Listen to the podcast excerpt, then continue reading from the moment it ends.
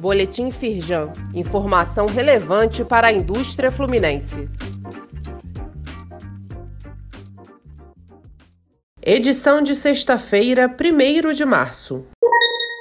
Domicílio eletrônico trabalhista, período para as empresas se cadastrarem já está aberto. O novo sistema do Ministério do Trabalho vai permitir a interação eletrônica entre os auditores fiscais do trabalho e os empregadores. Os empresários terão acesso facilitado a quaisquer atos administrativos e ações fiscais, por exemplo, aumentando a segurança e a transparência das informações. Saiba mais e confira para quais empresas o sistema já é obrigatório no site da Firjan.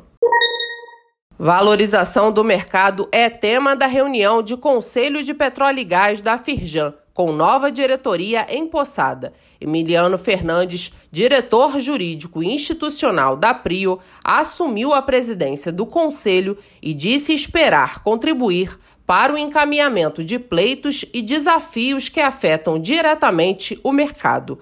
Magda Chambriar permanece na vice-presidência. Leia mais no site da Firjan.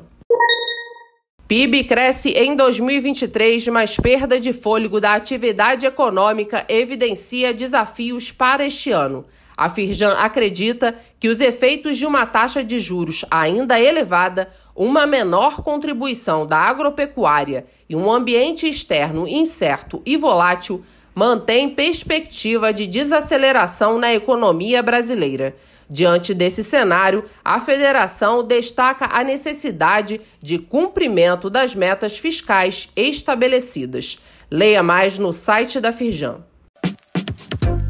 Saiba mais sobre essas e outras ações em nosso site www.firjan.com.br e acompanhe o perfil da Firjan nas redes sociais.